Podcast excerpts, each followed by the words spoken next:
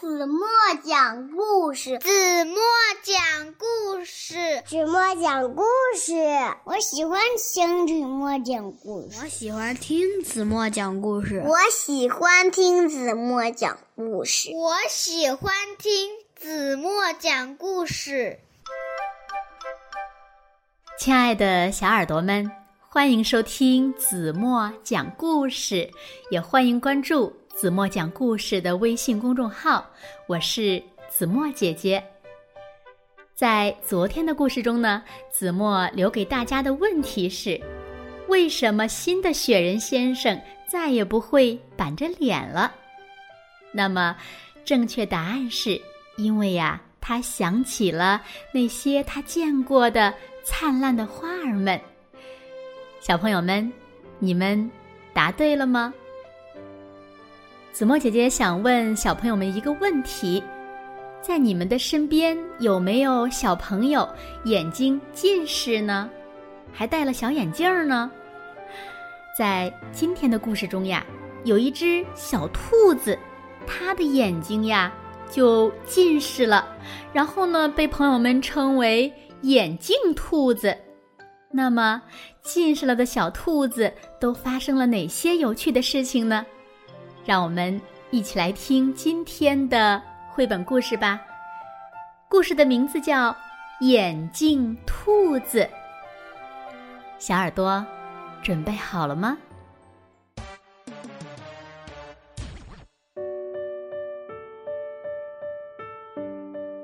小兔子最近呀，视力下降了，他的眼睛不好，连最喜欢的书。也看不了了。于是呢，他买了一副眼镜。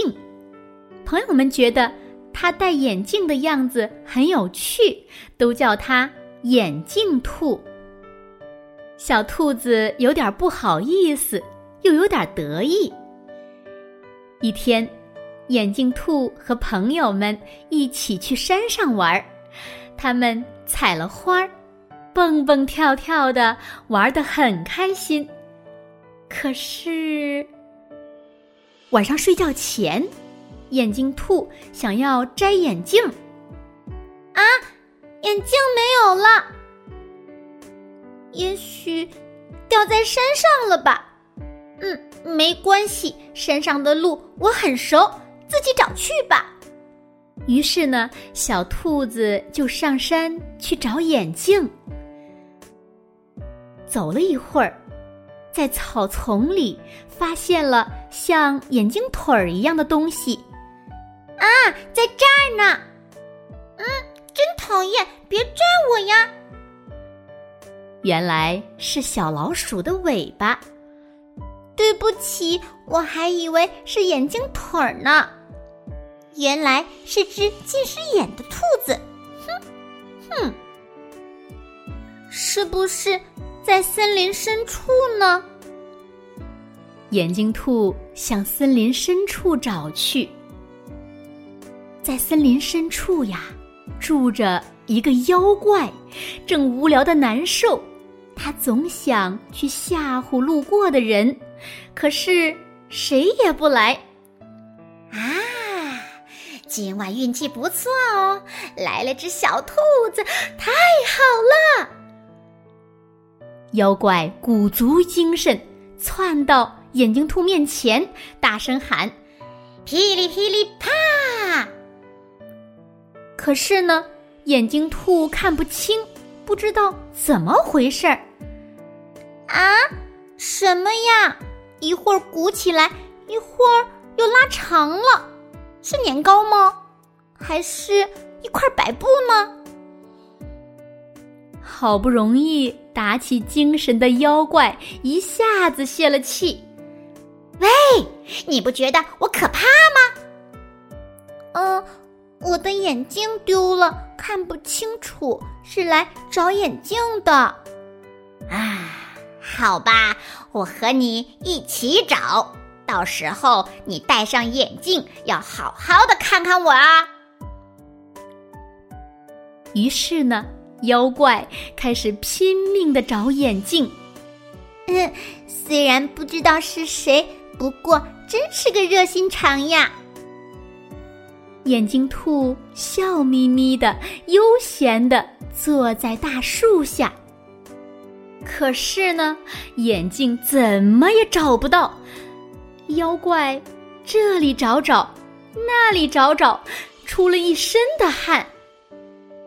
整整找了一夜，终于，啊，找到了！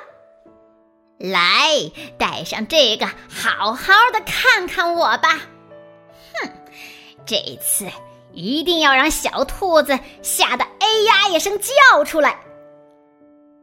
妖怪想着，使劲儿的伸长了自己的身体，他正想大喊。噼里啪啦！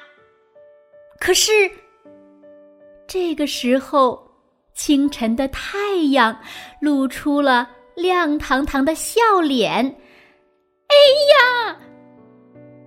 大叫一声的是妖怪，因为太阳一出现，妖怪就会消失。嗯，去哪儿了呢？这位。热心人帮我找到眼镜，真是太好了。什么也不知道的眼镜兔高高兴兴的回家去了。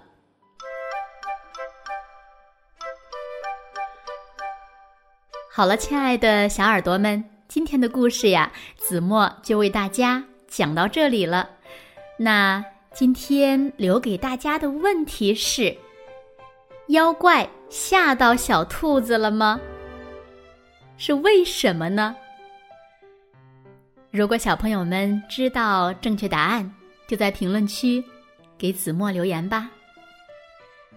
还有呢，通过这个故事，子墨想请小朋友们想一想：眼睛近视好不好呢？为什么呢？那我们又该怎么做呢？希望所有的小朋友都有一双明亮的眼睛。好了，那今天就到这里吧。明天晚上八点半，子墨依然会在这里用一个好听的故事等你们回来哦。轻轻的闭上眼睛，一起进入甜蜜的梦乡了。晚安喽。